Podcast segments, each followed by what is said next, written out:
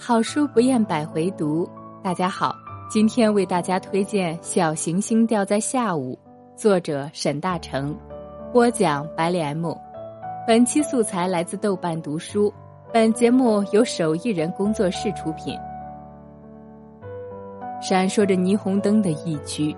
墨鱼人藏身在超大型的地铁站，逐步变异的公司职员，新星球上建设社会的伟大历程。本书是沈大成新晋创作的短篇小说精选，作者以其独有的黑色幽默，塑造了一群仿佛生活在地球的双生星上的人类，并将他们置于不确定的未来即将落下的时刻。一个意志而又有其自身逻辑的世界，读者既可将之看作是愉快的脑内小革命，也难以忽视其中现实主义的一面。而我们当代生活的一部分特质，就在沈大成小说独特的显影法下逐步显现。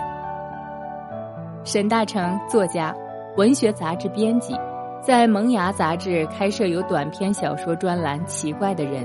著有短篇小说集《屡次想起的人》，首届宝珀理想国文学奖决赛名单作者。这本书无法被轻易归类。你不能简单的说它是写实还是科幻，它是后现代还是魔幻现实，它似乎都擦到一点边，但又很轻巧的从这些标签的边缘擦过去，调皮的转了一个身，最后还是他自己。每一个故事都有一点实验的意味，作者应该有点野心，或说很有好奇心，并不满足于重复自己。也不屑于搭建一个有系统的整体观感，他就像一个沉迷于梦境的人，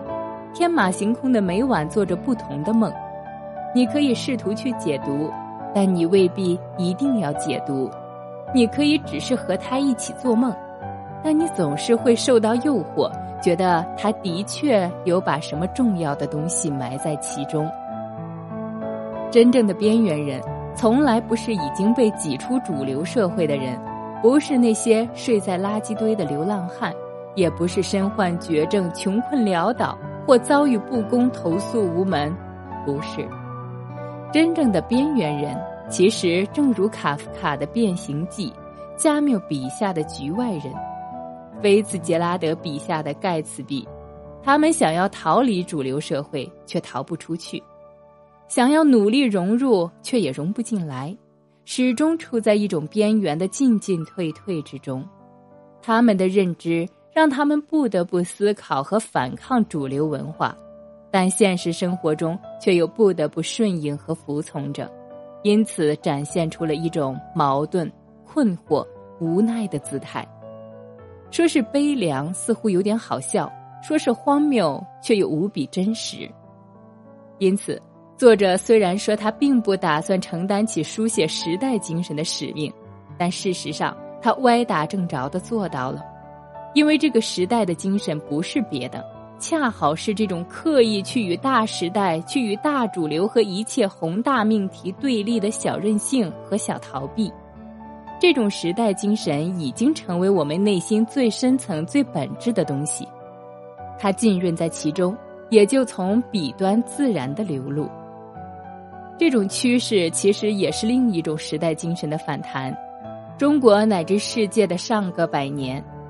中国乃至世界的上一个百年，已经经历了太多大时代情怀的洗劫，一轮又一轮的集体主义运动，太多的号召英雄主义和家国使命的号召，太多的放弃小我成全大我的呼声之后，到如今，人们仿佛刻意叛逆似的。更愿意活成一个普通人，去专注小我，专注当下，亲近平凡，甚至甘为平庸。在那种泯然于众人的小透明的生活中，似乎更能找到一份温暖和真诚。守着一份平淡的小日子，守着一只猫，对各种的打击雪画大饼，静静的冷眼旁观着，甚至连抵抗的动作都没有。因为连抵抗本身都像是一种表演，是一种力气的耗费。这本书并不波澜起伏，并不天花乱坠，也并不惊悚诡异。可是，在读完它很久之后，却还会常常回味起书中的碎片。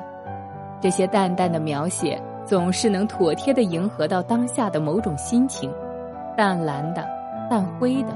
就像小行星的碎片，带着轻轻的撞击力，掉落在生命中的几万个下午中的其中几个吧。